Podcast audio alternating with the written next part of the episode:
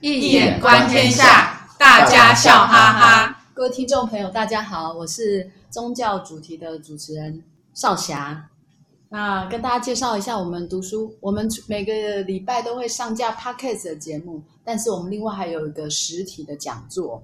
那我们在八月七号，讲题是遇见男神，会从荣格的心理学看杨惠山的爱情跟艺术。那你们把那个讲那个节目的叙述点开，在第一行有讲座订阅连接啊。资料填一填，我们就会寄讲座讯息给你。那我们的讲座包罗万象，文学、电影、艺术、哲学啊，欢迎大家来现场给我们捧个场。那现场介绍一下我们的学员，等一下参与我们对话的学员小蜜蜂，大家好；还有 Cherry，大家好；以及我们张医生老师，大家好。那第二十五集的时候，我们那时候小蜜蜂介绍了那个隐修士的苦修，然后说他们都会受到那个。魔魔的考验，我就老师就很好奇哦，上次忘记问了，我就想说为什么这种苦修哦，特别容易，魔还是魔女？魔女，她是魔女。嗯、那时候小蜜蜂讲的是魔女，特别容易受到这个魔女的考验。那、嗯、Cherry，你今天想要再问问老师什么？就是有什么文本可以介绍给我们大家吗哦，好啊，很容易讲到想到的一个文本，当然就是大家从小到大很容易。就很喜欢的《西游记》咯，因为《西游记》也是那个作者吴承恩呐、啊，他就是借那个唐三藏的《大唐西域记》里面来的灵感而写的嘛。那它里面光是主角唐三藏，然后孙悟空啦，还有猪八戒啊，然后沙悟净啊这几个人的名字，从名字上面看，是不是就有跟佛教有关系吧？然后是不是有？嗯《西游记》里面好像也有提到道教的地方，嗯，然后它到底有哪些宗教的符码或是象征跟隐喻啦？我们今天是不是请老师来谈一谈《西游记》呢？嗯，好的。那么，呃，《西游记》呢，呃，这个作品里面其实当然都有儒释道三家的思想的影子了哈。嗯，呃，比如像，呃，这个唐三藏本身那个样子，你看起来也是。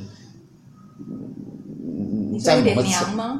不是，你在这演员吗？我不是在讲电影啊，我在讲这个是现代小小说的诠释。是，对对对，就是小说来讲话，我是说，一直以来都有点娘。他你你这个说教的说教都比较像儒家，不是吗？会说教不是像儒家，在某个层次啊，就是说也是有儒家的某个层次。也就是华人文化其实，哎，到唐代以后，其实都转向儒释道三家合一。所以在这个作品里面，其实你可以看得到的是儒释道三家的影子啊，都都可以看得到啊，不只是佛教，你要唱西天取，当然是佛教的，可是里边当然也有道教的成分，比如说你遇到那些魔，那些魔全部都是修道的，啊，是道教的跟佛教的全部都打在一块儿了，啊，全部都可以看得到这些影子。那最重要的是，那为什么要有一些？它里边，诶，邵小刚刚在回看第几集？第二。二十五集，二十五集里面，这个小蜜蜂谈这个隐修士里面是说，为什么会这个修行者啊，这个在高修行的这进程里面，叫你得到了过程里面，你就会遇到很多的灾劫，为什么会遇到了苦修的人会这样。然后对，为什么特别是苦修的人会这样？嗯，这个是必须从宗教心理学角度去看。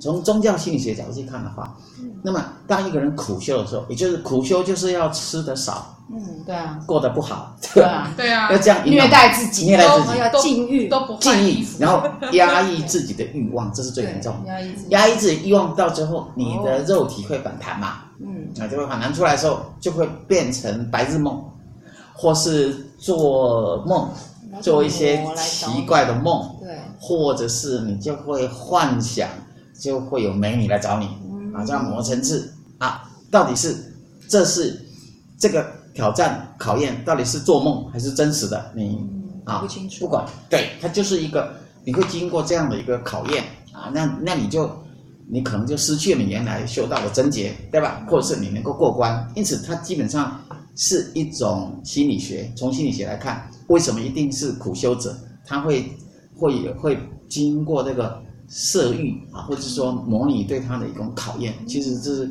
这是很符合这个心理学的，也宗教心理学的原则啊。该不会是为了要引出那个魔女来考验，故意走这条路吧？什么意思？你因为老师上一次就有讲说，因为这个考验是最高的考验，通过以后你就很厉害，就成道了。我是说，这样感觉好像他们是故意设计自己去走苦修的道路。就老师说，从宗教心理学来讲，苦修以后，最后你一定会去做梦，然后就会有这种这种考验啊。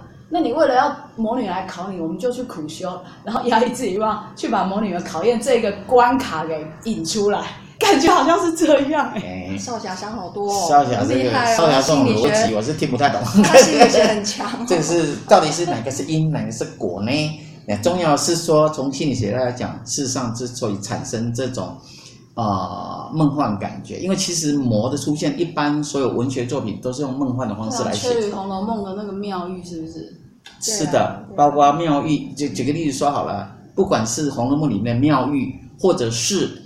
哎，这个男主角啊，贾宝玉，事实上有关这种天界的梦幻，或者是警幻仙子，嗯，点化他，让他理解男女情事，事实上都是用梦幻方式书写，或是一种隐喻方式书写。他因此，那同样的，在整个你看西洋文学也是一样啊，就说在整个 young Gorman Brown 啊那个后商霍桑的小说里面。你看他短篇小说，他经历了这个森林的，这个文学里面的森林都是魔鬼的象征。进入那个森林世界的时候，你可能那一个阶段你所看到的，其实你分不清。小说家会说这一段到底是真是坏，分不清楚。同样的，《红楼梦》里边的这个呃警幻仙子的出现，其实它是以梦幻的方式出现，是不是这样？再来。高修行者的那个妙玉，哎，他打坐，他参禅呐，可是他心中心心念念，虽然他是他心想的是宝玉啊，所以这个情欲的这个压力使他 产生了走火入魔，然后就哈就被那个贼人给抓走，他在喊师傅救我啊！你看，同样的都要经历过这种，是因为一种。情感的压抑的结果，所以以一个梦幻的形式的出现，不管是文学题材或什么，到底是这样。因此，从这个角度再来看这个《西游记》的时候，你就会发现，哎。他竟然有八十一难，对啊，他问老师为什么要通过八十一难？跟《道德经》八十一对，还有孙悟空他会七十二变，为什么不是六十九变，要七十二变？哎，对对对对，跟他是火，因为我是我自己解读说它是火猴，那火不是我们学易经二七的猴子，二七同道火吗？是因为它是火猴才会有七十二变，还是因为有七十二变我们才叫它火猴呢？他是火猴，所以它属于火，对，他在五行上是火，对，属火。对，那你看啊，七十二是二七同道火，那所以它是火嘛，哈，那修的是火眼金睛，对对，火眼金睛，对，所以跟二七个数，也就是说，呃，道教里边或者是说华人文化里边的这个数，从宗教学来讲，它就是一个神秘数字，而这个神秘数字背后是有意义的，比如说七十二变，它本身就有重要的意义，那是二七同道我，就像肖文你刚刚讲的，因为你跟我学的易经了嘛，你知道。它是火的一个意象，再再来看九九八十一烂，OK，所以它是九八七十二，九九八十一，看到没有？所以它显然都是敦煌，不，它都是归藏易的系统，归藏易的系统，归藏是以八十一数，对，对不对？然后易经是周易的话是六十四数，六十四卦，所以这是之间是有它的密码可循，这是它的有意思的地方。嗯，然后问题是为什么？从道教的角度来看，这个为什么要遇到这个妖魔呢？那这个牵扯到整个道教的这个修炼以及练度的问题。道教会认为说，你这个修行者本身透过你自己的道术，然后呢，你要去能够度化亡魂，你要去降妖除魔，这些东西是因为道教会认为说，这些妖魔鬼怪其实他们也有修炼。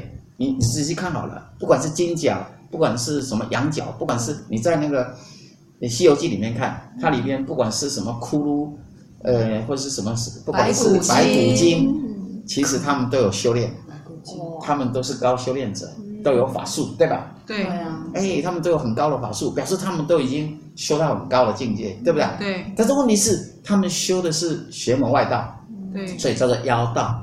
都拿唐僧肉，都要拿吃唐僧肉可以得到长生，哦，因为他是圣胎，所以他吃了它不得了了，它可以增加几千年的功力，对，好，那不止这样，可是有的都要把他抓来当老公，对吧？跟他阴阳双修，他就可以成道。真的啊，里边你看都有这样的书写。为什么？因为道教里边有所谓的房中术这种东西。可是房中术它有正邪两方啊。同样，修道本身有正有邪。那你如果修邪的人，你就是变妖道了；你修正的，你是正道。那你这个正道的修行者，你要去度化这些邪道的修行者。所以他是在写这个东西，就是说。因为邪道修行者，正道的修行，道教修行是要能够达到天人合一，这是宇宙。如果从生态学来讲，是一种生态，是一种健康而且是自然的生态。可是妖道就不一样了，它是一个反其道而行，它可能为了要练什么九阴白骨爪，或是诸如此类。我开玩笑，用武侠小说的名字，就可能要用吸人的精气啊，对不对？要杀很多的人，用各种方式，主要是用毒啊，就是。用呃呃吃这种毒虫之类，就是它完全是不符合人性的东西。这种就是妖妖道的修炼。那因此，呃，这比就有点比喻成说，那些道教的高修修士本身，或者说道教这些法师，其实他是会用一些炼度仪式，就是透过道教的这种修炼以及度化的仪式，来把一些啊、呃、冤魂或是妖怪。让他能够得到度化，让他成为呃从邪转正，啊，这这是他的一个过程。因此，这是从道教来讲是符合道教的这个教义，或者说他的教理啊。从从道教角度去看，他是这个样子。呃，所以为什么会遇到这么多的妖魔？西游记不是求佛经的一个故事吗？然后怎么好？那我们再从佛教来讲好了。那佛教，我我记得。第十九回嘛，老师有讲到那个，其实第十九回就是说西行他们才刚上路哦，对，然后观世音菩萨就嘱咐那个唐三藏哈，一定要多念心经，而且他那一回就把心经的内文直接登出来了，对，所以人家就说，到底《西游记》是重佛易道，还是重道易佛，还是两个都重？对，对对对，这好的问题。那么为什么要练心经呢？那我们知道。哎，心经是指佛教的心脏，嗯，这是第一点。所以心经其实是总结大般若经的精华，两百三十八个字，哦，把整个佛教全部讲完了。如果你心经真通了，你就开悟了，啊，所以它是心，这是佛经的心脏，所以它是那么重要。第二点，因为其实严格上来讲，玄奘大师、唐三藏，就是玄奘大师本人，他的这个西行取经的过程，事实上。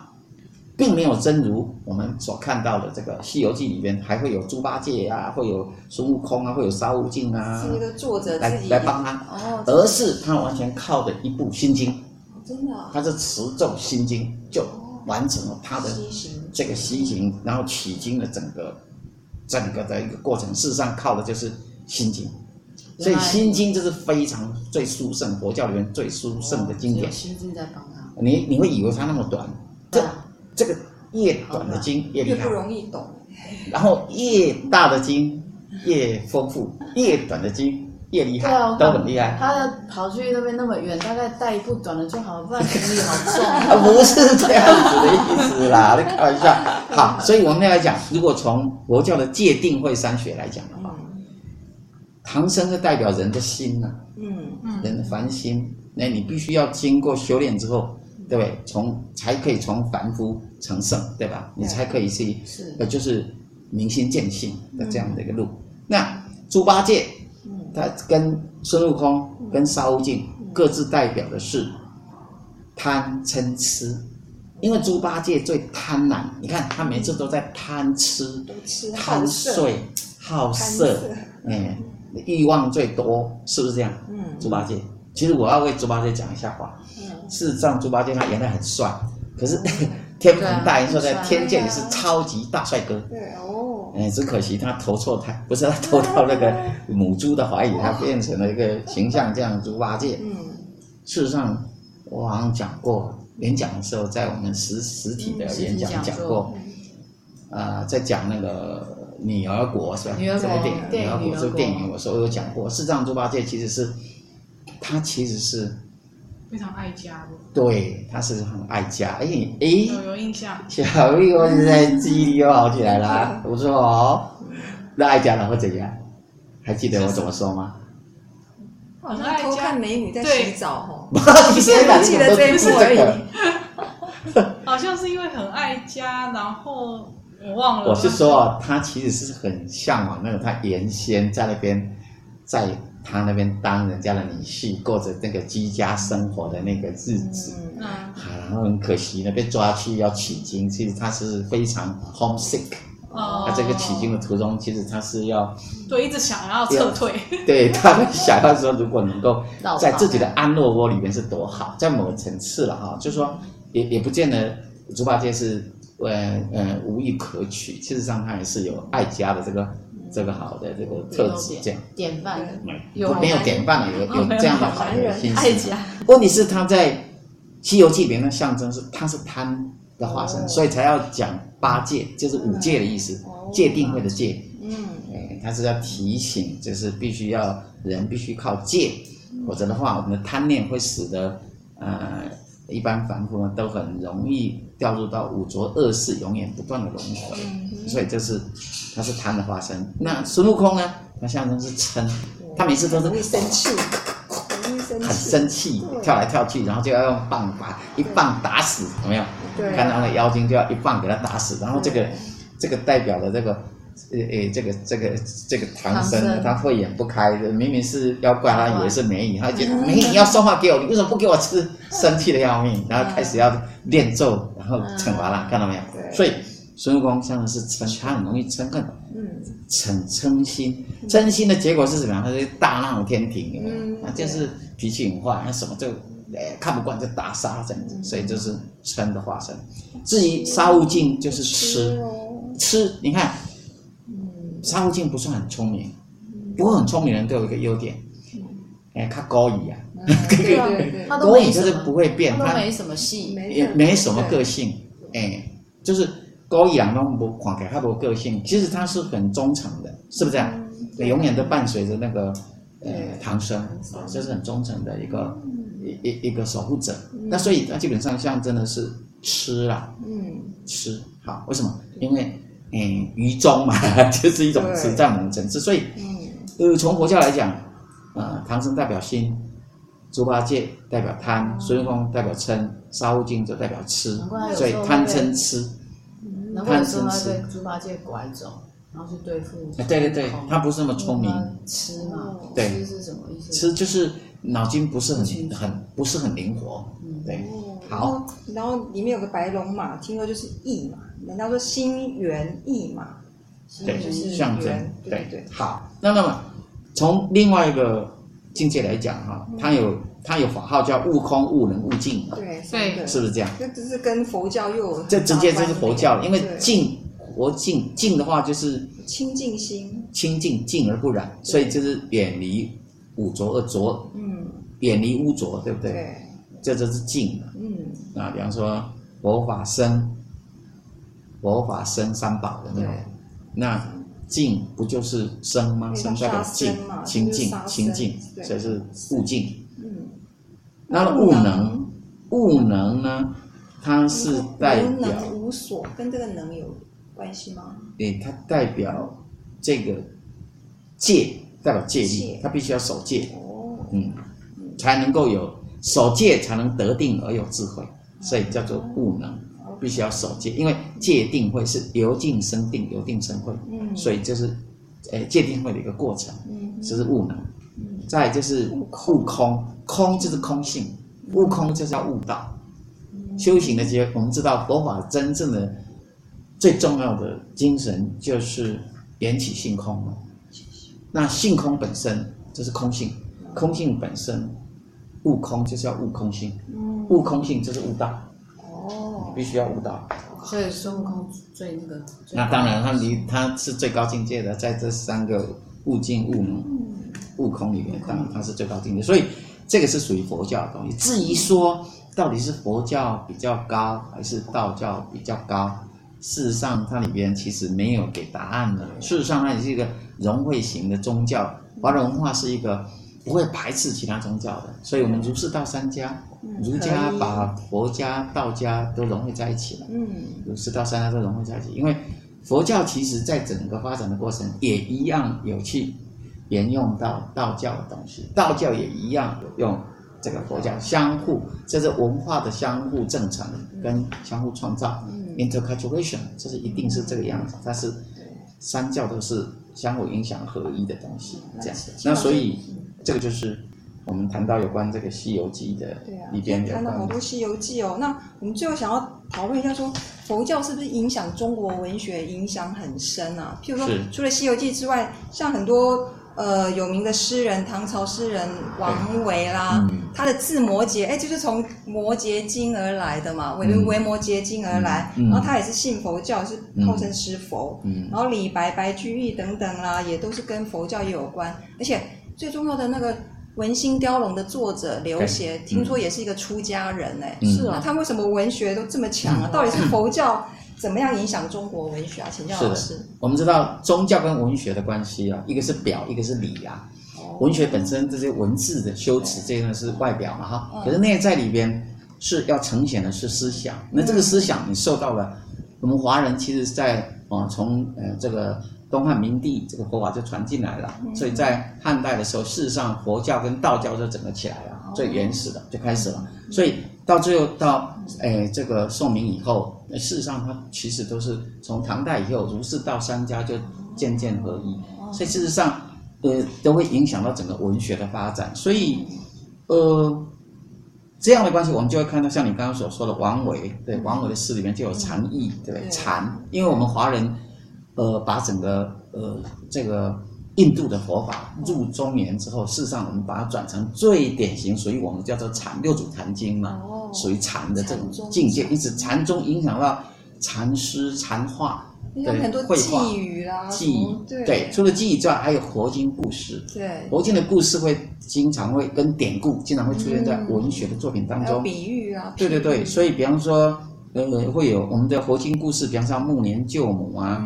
啊，这这个佛经里面有本生经，佛陀的本生经故事。佛陀曾经啊是，呃，这个是在高丽王的时代里面，他是一个得道的修行者，对吧？诸如此类，然后被割修忍辱种种那些本生经的故事，那或是暮年救母的故事，种种就是光目女如何救自己的母亲从病疫当中救走，那这些典故都会出现在文学当中，所以。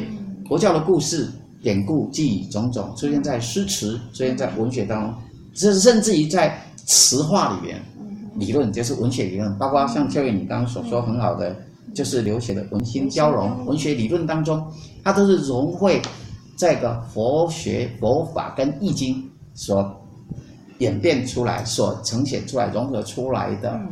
我们华人最伟大的文学理论，唯一的一部完完整整的《文心雕龙》，而且它是出自一个出家人。是的，所以你就很明显的是，其实出家人在整个华人的这个啊文化的传承中，尤其在乱世里面，他们往往都是继承隐宗，把这些重要经典给保留、文化保留下来的一个传承者。所以再来，这还有一些中国文学里面有关。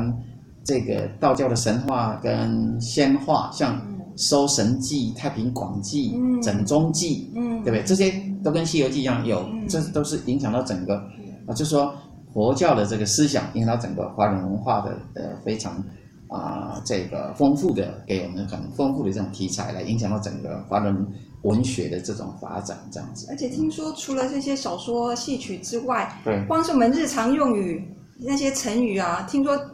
有三万五千个以上都是从佛教经典来的，譬如说我们现在常森罗万象、抛砖引玉、四大皆空，对不对？这些都从佛教经书里面来的呀，我们完全不知道。对，对啊、所以所以你就知道说，呃，佛法呃影响到整个华人文化。那当然，佛法这个佛法很多，其实从小乘啊，从原始佛教那个从印度的原始佛教一直到。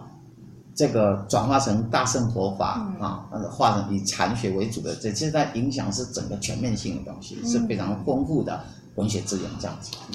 好，今天我们这一段讲的讨论的好广哦，除了把那个《西游记》里面的道教啊、佛教之间的关系啊、人物啊，那甚至还延伸出去，再讨论到佛教影响中国的文学，让我们对整个这个华人的文化在道教呃。